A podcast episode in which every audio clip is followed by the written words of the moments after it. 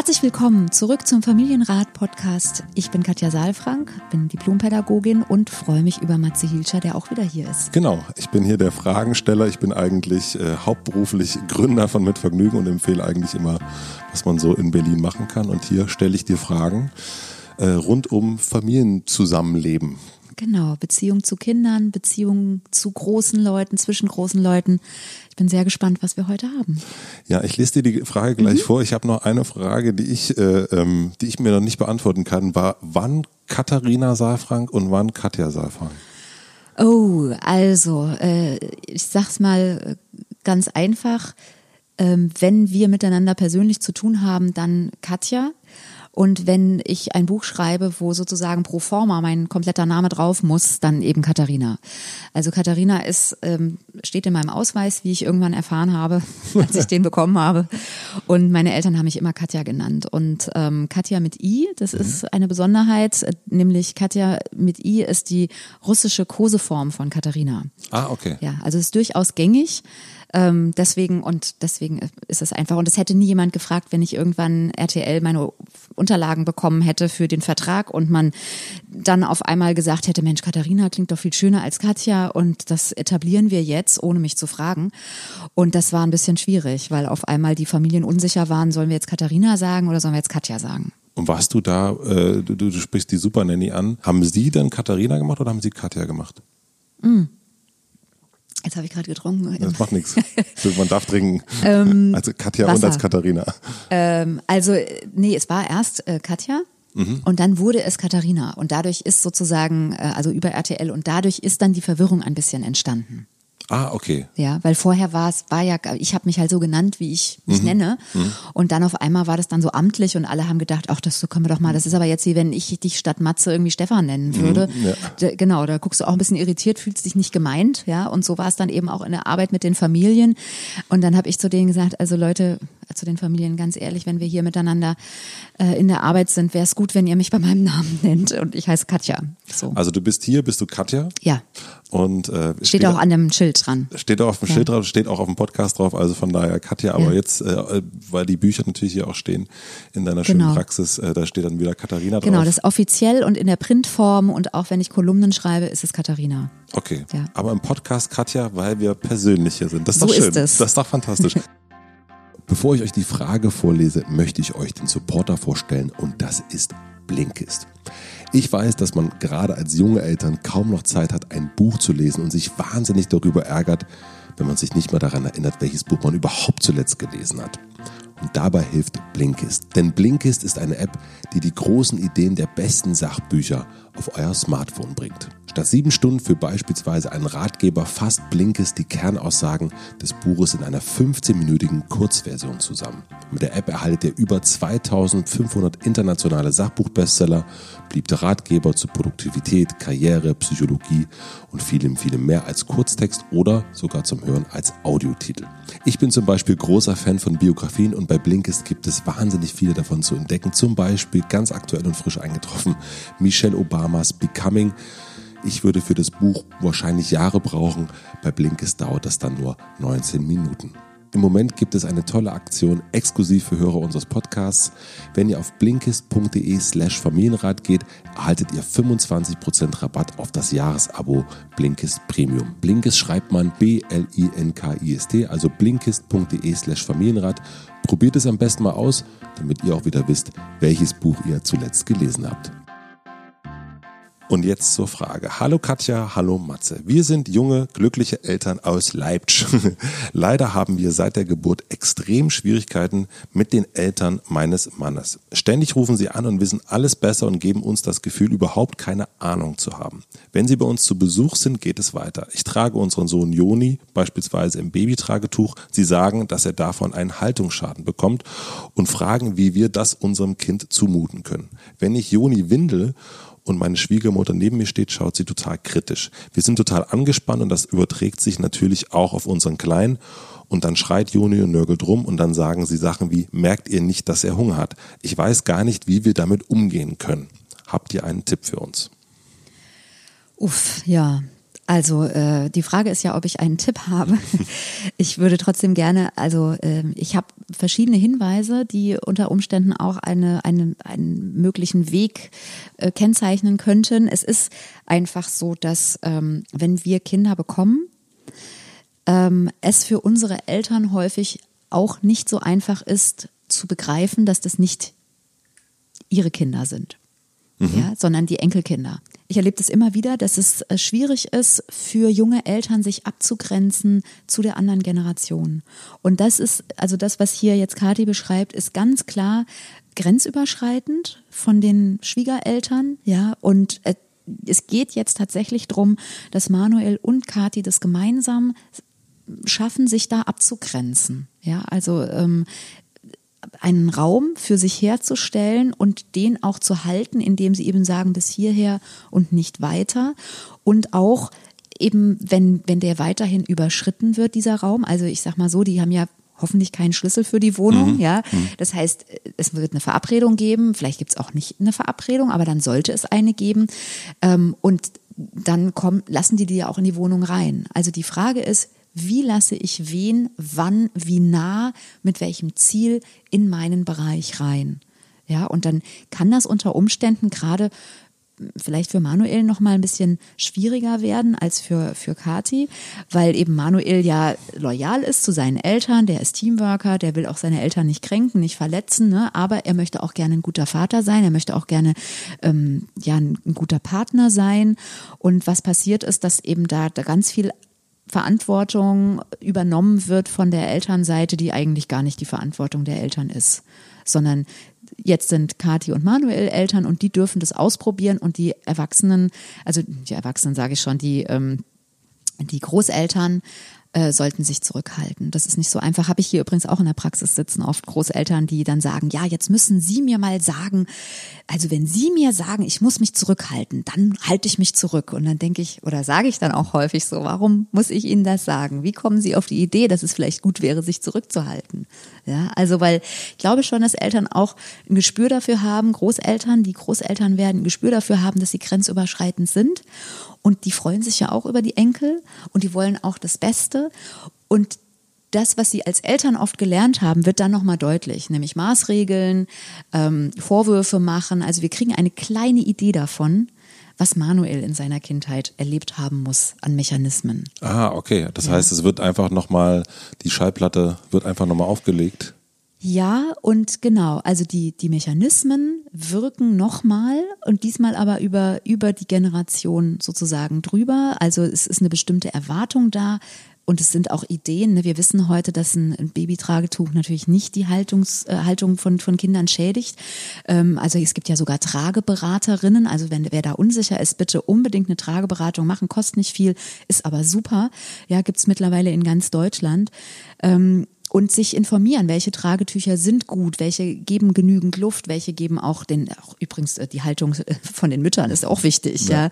So, also das wissen wir alles und das sind aber Ideen, die aus den früheren Jahrhunderten, hätte ich beinahe gesagt, ja, äh, noch herrühren, also aus, aus äh, vor 20 Jahren, 30 Jahren, 50 Jahren, eben das, äh, ne, Johanna Hara spreche ich ja ab und zu auch mal hier an, ne, die eben immer wieder dafür gesorgt hat, dass so Ammenmärchen irgendwie übrig bleiben, ja, dass äh, Kinder nicht zu nah dranbleiben müssen, dass eben Haltungsschäden mhm. entstehen, mhm. wenn wir Kinder zu nah an uns mhm. tragen. Ja, also das ist ja alles, ähm, Entschuldigung, wenn ich so sage, aber Unsinn im mhm. wahrsten Sinne des Wortes, ja, weil Kinder äh, brauchen ja weiterhin Körperkontakt und brauchen sozusagen den Herzschlag von der anderen Seite. Jetzt, sie waren ja lange in dieser Atmosphäre und es ist ganz, ganz gut, das wissen wir heute, ähm, wenn Eltern ihre Kinder tragen, auch wenn die Väter übrigens ihre Kinder tragen. Ja, also das sind so Sachen. Da habe ich aber jetzt aus der Frage den Eindruck, dass da die Großeltern gar nicht offen sind für. Die haben eine bestimmte Idee und die haben ein bestimmtes Wissen und ähm, das ist so und das haben wir gehört und das wird so gemacht.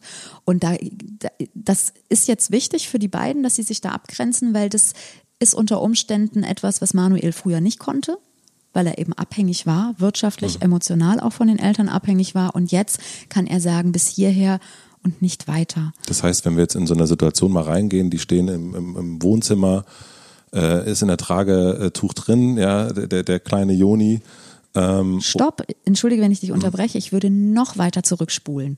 Okay. Wieso sind die alle im Wohnzimmer? also die Na Frage gut, das sind ist, ja, sind ja, sind ja die, die, die Großeltern Ja, sind immer zu Besuch. Ja, trotzdem, die Frage ist schon, wie gestalte ich den Besuch? Wie gestalte ich den Kontakt zu jemandem, der, wenn er erstmal in meinem engsten Bereich drin ist, an dieser Stelle unter Umständen ähm, grenzüberschreitend ist? Ja, das heißt, es, äh, wann denn? Wann kommen die? Kommen die zu uns nach Hause zum Beispiel oder sehen wir uns einfach nur auf dem Spielplatz und gehen mal eine Runde spazieren? Kann sehr viel entlastend sein. Ja.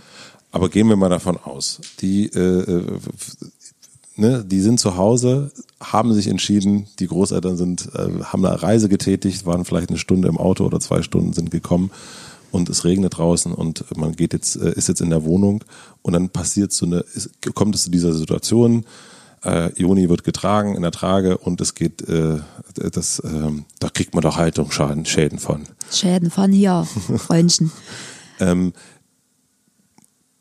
Ich kenne das auch noch. Man kommt schnell dann in so einen Rechtfertigungsmodus. Äh, ja, nee, aber ist doch okay alles. Ähm, unter Umständen hat man aber auch gar nicht, hat man gar keine Rechtfertigung davon, weil man jetzt gar nicht, weil man einfach nur als Elternteil entschieden hat, für einen ist das ganz gut mit so einem Tragetuch und hat jetzt nicht äh, tausend Wikipedia-Einträge gelesen oder war nicht bei einer Haltungsberatung, sondern hat es einfach gemacht, wie man es denkt, wie es richtig ist.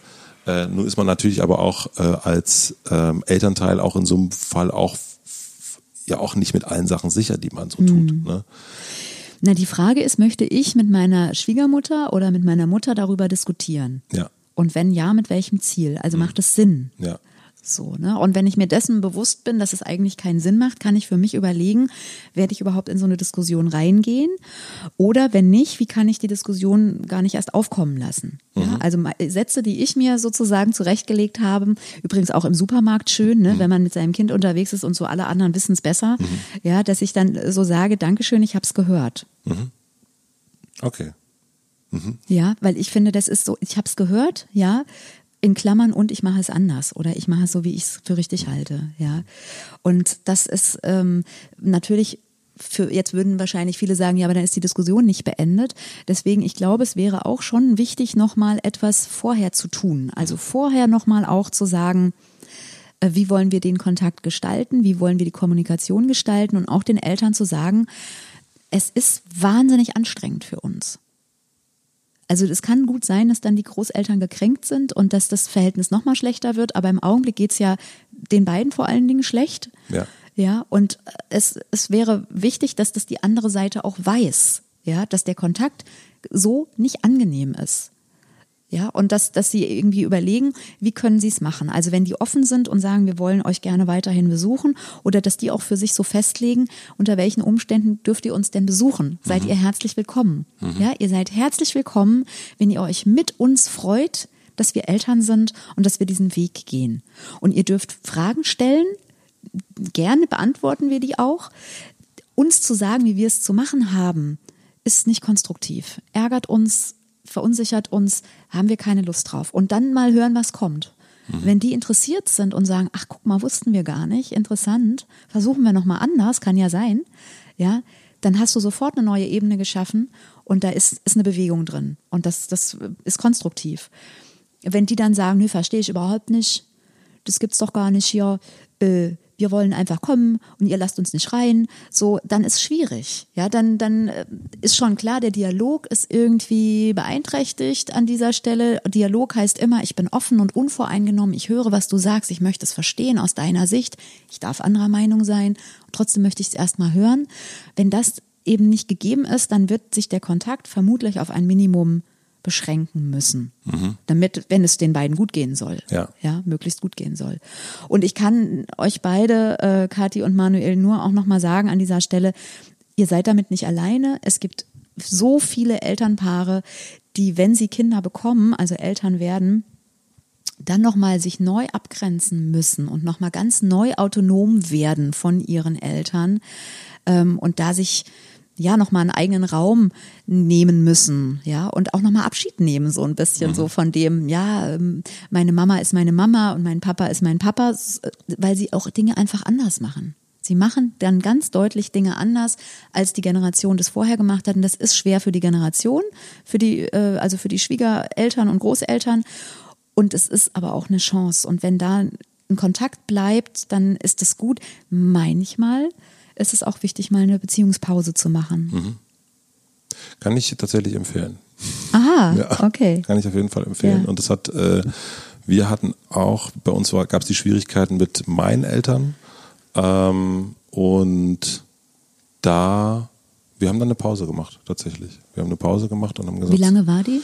Die war, glaube ich, ein halbes Jahr. Ah ja. Mhm. Und äh, die war auch, die war auch nicht einfach, aber auch nicht einfach für mich. Also weil ich schon jemand bin, der sehr ähm, engen Kontakt hat und eigentlich auch gar keinen Bock habe auf so ähm, Konfliktwahnsinn und so einen Blödsinn. Aber das war dann auch richtig und auch wichtig, das zu machen. Da ging es dann irgendwann wieder über meine Frau, dann gab es dann wieder Annäherung und so weiter und so fort. Aber ich glaube, dass ich damit schon sehr vermittelt habe. Bis hierher und nicht weiter. Genau. Ja. Und das ist, äh, ich habe das ja auch, das habe ich damals, weiß ich noch, gesagt, naja, am Ende seid ihr die Leidtragenden, weil Mhm. ihr werdet euren Enkel nicht mehr sehen, wenn das so passiert. Ja. Ähm, weil wir wir werden das nicht mitmachen. Ja. Und, ähm, und das ist sauhart, das ist auch Mhm. sehr, sehr hart, äh, das zu seinen eigenen Eltern zu sagen. Aber ähm, ich habe irgendwann festgestellt, dass ich ja selbst auch, ich war damals, glaube ich, 35. Also ich war Mhm. Ja, dann Wahnsinn, schon ne? 35, ne? Und das ist dann, kann man auch als 35-Jähriger, ist man nicht mehr, ist man kein Kind mehr. Also das heißt, du kannst das auch bestätigen, dass das sozusagen als, an dieser Stelle, als du Vater geworden bist, auch nochmal was passiert ist in der Autonomieentwicklung quasi, ja, zu deinen Eltern. Ja. Ja. Was jetzt ganz interessant war, ist, äh, was ich nicht zu dem damaligen Zeitpunkt nicht wusste, das wäre ganz hilfreich gewesen, äh, das mit der Schallplatte, ne? dass da jetzt nochmal eine ähnliche Schallplatte aufgelegt wird wie damals, das kann ich bestätigen. Ähm, Ja. äh, Das mit der Erkenntnis, dass man, äh, dass man da jetzt nochmal sozusagen seine, seine Ja. Teenagerzeit nochmal ganz kurz äh, nochmal erlebt. Ähm, ich habe mich damals natürlich oder, oder wir uns auch als Familie ganz oft gefragt, hätte, Mensch, das muss denen doch auffallen, Ja. dass das irgendwie vollkommener Blödsinn ist und dass das irgendwie ähm, Grenzüberschreitend dass das ist, grenzüberschreitend ist, aber ähm, oder eben auch äh, ja, dass irgendwie dieses wir sind schon oft verwundert, jetzt mittlerweile geht's wirklich, ähm, wie sehr, und das merkt man hier dann auch bei, bei Kathi und Manuel, dass dann äh, scheinbar Großeltern irgendwie nicht so richtig damit umgehen können, dass da jetzt irgendwie Enkel, also nicht alle, aber es gibt scheinbar, ne, bei dir ja auch in der Praxis, was du erzählt hast, irgendwie viele, die irgendwie nicht so richtig klar damit äh, kommen und diese Mischung haben zwischen, naja, ich muss ja jetzt nicht mehr erziehen, so ein bisschen hang loose. Ähm, der kann jetzt ja, wenn er bei uns ist, da Schokolade ist da gar kein Thema, äh, während das früher ein anderes Ding ist, aber dann aber dann wiederum eingreifen, wenn es um andere Sachen geht, also so ein bisschen so die der Frühstücksdirektor zu sein. Ja, ja, ja, ja, ja, das stimmt. Und das, was du sagst, diese, dass diese Mechanismen, die wir dann selbst erlebt haben in der Beziehung zu unseren eigenen Eltern, dass die dann nochmal über, ich finde, die werden dann einfach nochmal überdimensional groß und deutlich. Also das, was uns eigentlich als, als Kinder passiert ist, was wir ja oft gar nicht reflektiert haben in dieser ähm, Dezidiertheit, ja, dass wir dann auf einmal merken, wir sind daraus gewachsen. Wir sind daraus gewachsen und ich sage das hier den sozusagen den jungen Eltern, die mit ihren Großeltern, mit ihren Eltern diese Themen haben, zu sagen, ihr seid jetzt nicht mehr klein. Ihr seid nicht mehr abhängig, ja. Ihr seid jetzt, ihr könnt jetzt anders handeln. Aber es ist natürlich so, dass viel in uns angeschwungen wird und auch eben unsere kleinen, jungen, inneren Kinder eben dann oft rebellieren und dann gehen wir in so einen Kampf rein, ja. Und deswegen, ja, ist es, glaube ich, wirklich wichtig, da freundlich zu sein und und gleichzeitig die Grenze zu wahren. Und, und äh, unter Umständen ist das dann zum ersten Mal in der persönlichen Beziehung, dass eben die andere Generation auch eine wertschätzende Abgrenzung erfährt. Das kennen die ja auch nicht, die sind ja auch anders erzogen worden. Ja. Dann machen wir doch vielleicht noch äh, kurz zum Ende, drehen wir das einmal nochmal um. Ähm, weil wir jetzt haben wir so für den, für den Manuel und, die, und der Kati irgendwie so, so, naja, so Tipps gegeben. Was kann man denn als Großeltern machen? Also wenn das jetzt nicht nur Ja. Manuel und Kati sind, sondern vielleicht auch mal den Podcast dann weiterschicken an die Großeltern. Ja. Ähm, was, was wäre da angemessen? Also, ich bin ja noch keine Großmutter, ähm, auch wenn Noch? ich mir das wünschen würde. Ja. Ja, ja, ja, ja. Also, aber gut, das ist jetzt ein anderes Thema. Ähm, aber was, was ich hilfreich finden würde und was wir hier auch mit den Großeltern besprechen, ist einfach ein Stückchen genießen. Also dass eben diese wahnsinnige Verantwortung, die wir als Eltern auch haben für die Kinder, die haben wir nicht mehr. Wir müssen uns nicht mehr verantwortlich fühlen. Und ich glaube, also spätestens, wenn man Großeltern wird, darf man noch mal ein Stückchen zurückgehen und begleiten eher und auch die die Kinder fragen, was würde dir denn gut tun?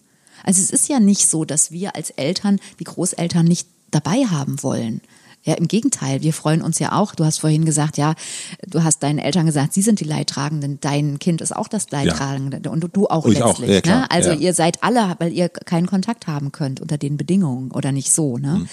Ähm, aber wir wollen die ja dabei haben. Und deswegen, wir freuen uns um Unterstützung. Wir freuen uns, wenn, weiß ich nicht, wenn das Kind sich freut, dass Oma oder Opa da sind. Ja, und wir freuen uns, wenn die Kinder eine gute Zeit haben mit Oma und Opa. Also da so ein bisschen zu gucken, was ist denn da möglich? Also gibt es da zum Beispiel eine echte Entlastung, dass es vielleicht, weiß ich nicht, ein, auch mal eine Stunde gibt, wo die Kinder mal im Garten sind bei Oma und Opa oder dass Oma und Opa kommen und die mal äh, eine Runde spazieren gehen oder sowas, ja.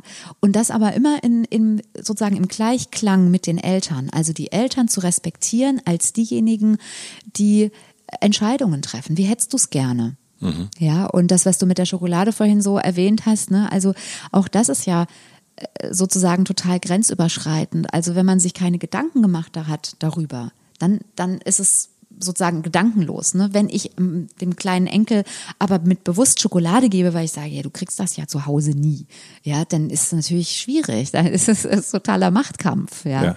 So und dann verstehe ich auch, wenn dann Eltern sagen, es finde ich möchte das nicht, dass mein Kind dahin geht und und dann irgendwie was bekommt, ähm, einfach nur, damit es gegen uns geht. Ja, also sich da abzusprechen und ich meine, ich vergleiche ja ungerne äh, Tiere und Kinder ich mache das jetzt trotzdem mal an dieser Stelle. Wenn wir jetzt einen Hund in Pflege nehmen, dann fragen wir ganz viel. Wann schläft der? Wo ist das? Wo steht das Körbchen am besten? Ja, wie, wann muss ich rausgehen mit mhm. dem? Also ich bin jetzt mal, ich kenne mich ja, nicht so aus mit ja. Hunden, ja.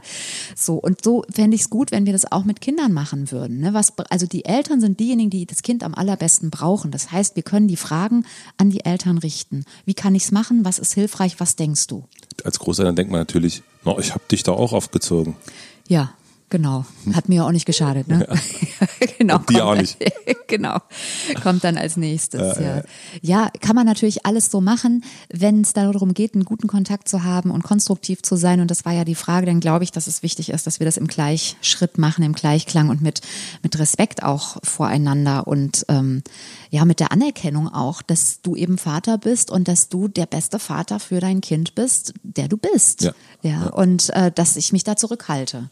Ja. Wir hatten das, äh, was, was bei uns als, als Eltern, äh, also ist mir sehr in Erinnerung geblieben, nämlich die, äh, meine Schwiegereltern, also die, die Eltern meiner Frau, die ähm, Mutter kam irgendwann und meinte, naja, ich, ich habe eine Anmerkung, mir ist was aufgefallen, ähm, ist nur ein Tipp, ihr müsst das nicht annehmen, aber ich würde, also ich habe festgestellt, dass er schl sehr schlecht ist, euer Sohn, mhm. aber ich habe auch festgestellt, dass er ganz oft vor dem Essen noch eine Milch bekommt. Mhm. Und ich glaube, das macht vielleicht nicht so viel Sinn, dass er vorher noch eine mhm. Milch bekommt. Ich glaube, dann wird er auch besser essen.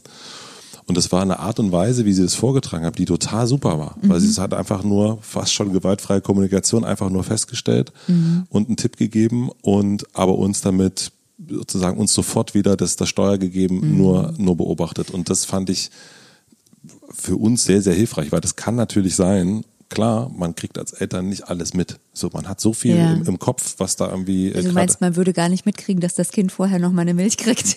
Ja, es ist ja manchmal, ja, ja, wirklich manchmal so, so blöd das klingt. Na klar, man steckt ja drin selbst, deswegen reflektiert man es Man reflektiert nicht, so, ne? nicht alles und das sind mhm. manchmal die einfachsten Sachen, aber so diese Art von, mir ist das aufgefallen, dass, äh, mhm. äh, dass das so und so ist oder keine Ahnung, mir ist aufgefallen, dass seine Schuhe zu klein sind. Mhm. So, deswegen kann ja. er gerade nicht, also so, manche Sachen merkt man als Eltern nicht und das so, festzustellen, das kann auch ein Freund sein oder äh, Nachbar oder wie auch immer, aber das eben nicht, äh, äh nicht so, macht das so und so, sondern eher ja, sagen nicht maßregelnd, so, nicht maßregelnd und bevormundend. Ja, ja. ja. Also ich finde nochmal, dass du jetzt gerade zwei verschiedene Verhältnisse ja mhm. beschrieben hast, nämlich mal zu deinen Eltern und zu deinen Schwiegereltern. Mhm. Und es wird deutlich, dass deine Schwiegereltern offensichtlich einen andere, anderen Zugang zu euch haben, aber dass eure Beziehung auch anders ist. Weil unter Umständen hätte das Gleiche von deiner Mutter gesagt, mhm. anders in deinen Ohren auch geklungen. Kann sein, ja. ja. Also deswegen, ich, ich finde sogar, es könnte sein, wenn man kein gutes Verhältnis hat oder wenn man unsicher ist oder man merkt, junge Eltern sind ja auch wahnsinnig angreifbar, wie du sagst, ne? man, Total. man einfach total unsicher ist, ja. Und ähm, ich finde sogar, man könnte noch ein Schrittchen zurückgehen und noch äh, verhaltener fragen und sagen, darf ich mal was dazu sagen? Mhm. Weil dann kann der andere nämlich auch sagen, nee, danke. Ja, genau in dem Ton Ja. auch. Nee. Ja, vielleicht, Ja, ja, ja. Also ich meine, wer weiß, wie- der wievielte wir jetzt sind, der mal gerne was sagen möchte. Mhm. oder der was sagt. Ne? Also es gibt ja tatsächlich so Tage, wo, wo Mütter oder Väter überall hinkommen und jeder erzählt einem, was man zu tun hat und am Schluss wirft sich das Kind noch auf den Boden und man denkt, man ist völlig unfähig. Ja. Ja. So, und wenn dann so eine Frage kommt, dann da finde ich, darf man das auch, also Ja. ne, ich meinte die Frage auch sehr man her? ernst. Ja, ja. Wo Darf kommt man ich, her? Mhm. Ja, darf ich etwas dazu sagen und dann eben auch damit zu rechnen, wenn die Antwort kommt, nein, bitte nicht. Okay, Mhm. gut. Ja. Ich würde sagen, ich hoffe, dass wir den äh, äh, Kati und Manuel helfen konnten. Also ähm, aus meiner, wie gesagt, äh, Perspektive, es verändert sich, also kann sich verändern. Ja, es kann sich verändern. Es ist tatsächlich nicht so einfach, wie du sagst. Es ist anstrengend, ja. Ja. sich zu positionieren und sich auch ein Stück abzugrenzen. Es ist aber auch ein wichtiger Prozess. Ja, und der lohnt sich. Also das ähm, Und es kommt eh wieder mit den Kindern. Da muss man sich nämlich auch positionieren irgendwann. Yes. ja. Abgrenzung. Ja. Vielen herzlichen Dank. Vielen Dank für die Frage auf jeden Fall. ja, auch von meiner Seite. Spannend. Alles Gute euch. Und äh, wenn ihr Fragen habt oder auch Feedback an uns, wenn ihr das vielleicht ganz, ganz anders seht, äh, schreibt gerne an familienrat.mitvergnügen.com, abonniert den Podcast und wir hören uns dann wieder in zwei Wochen wahrscheinlich. Ja, ich freue mich. Danke. Tschüss. Tschüss.